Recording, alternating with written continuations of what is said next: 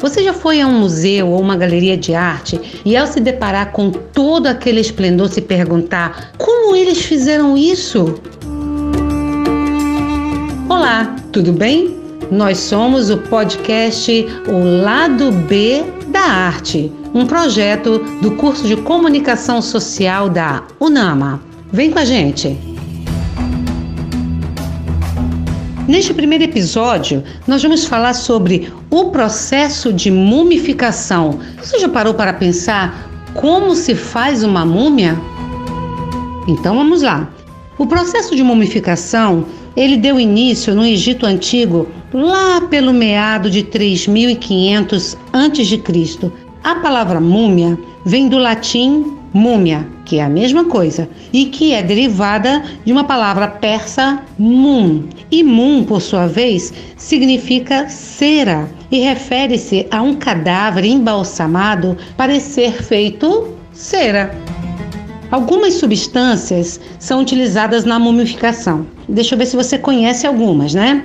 A primeira, natrão, uma mistura de diversos sais como o cloreto de sódio, bicarbonato de sódio, carboneto de sódio. O sulfato de sódio tem muito sal envolvido nisso aqui e eu uso a metade disso aqui para fazer bolo, hein?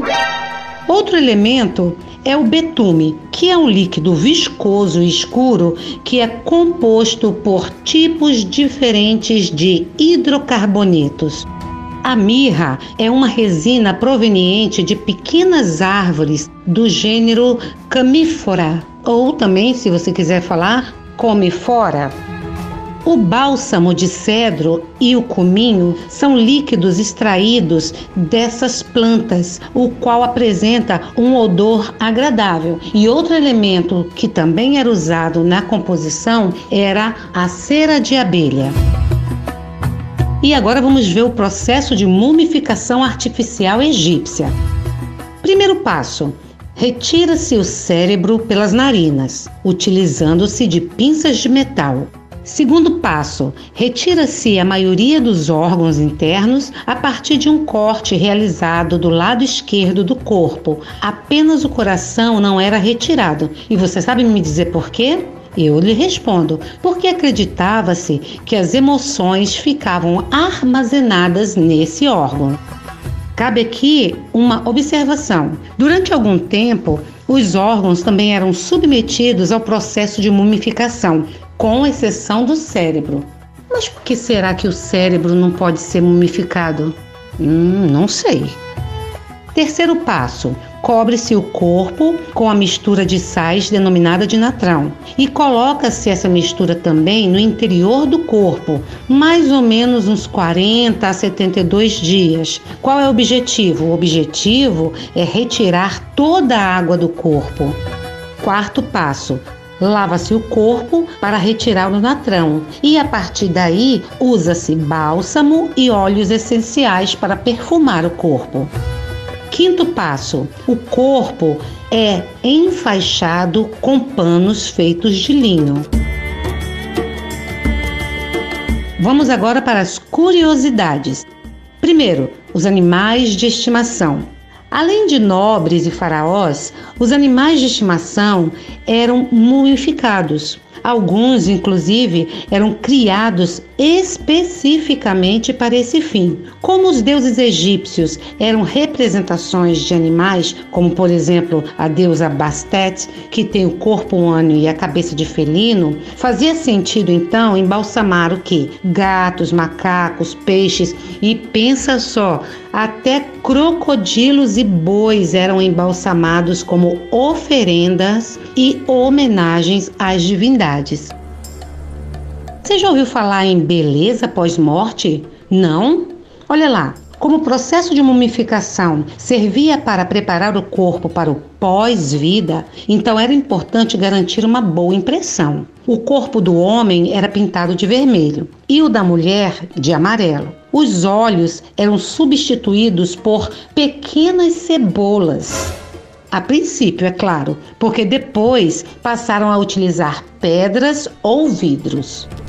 Perucas ou lã trançada direto no cabelo também fazia parte da arrumação. Já as unhas ganhavam pintura de rena conforme evidências encontradas nas mãos do chique faraó Ramsés I.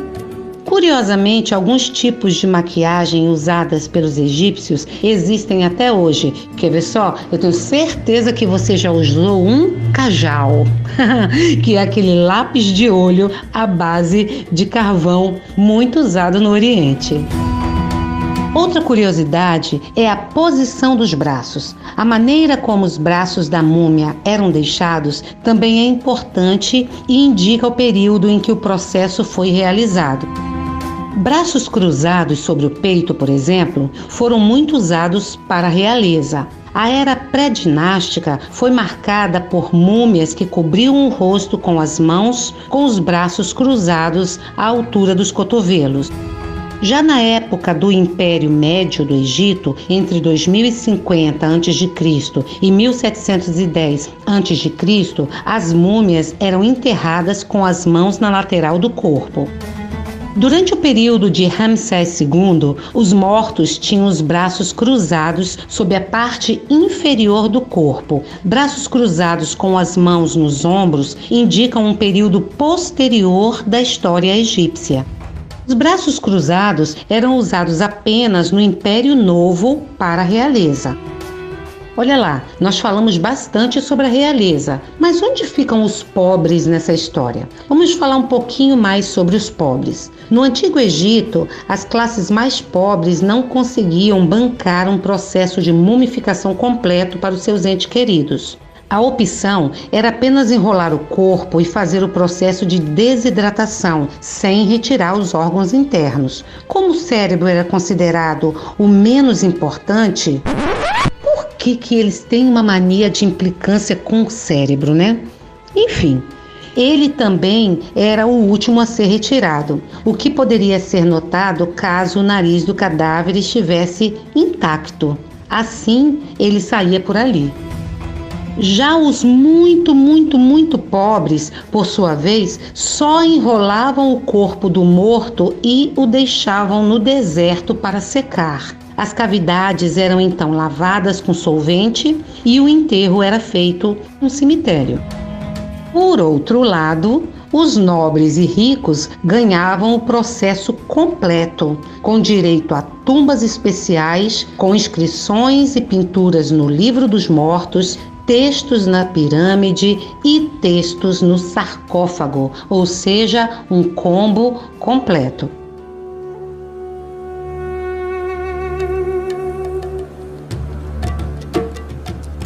E este foi o Lado B da Arte, um podcast preparado para o Joconda de Máscara, um projeto do curso de Comunicação Social da UNAMA. Até mais, até o próximo episódio.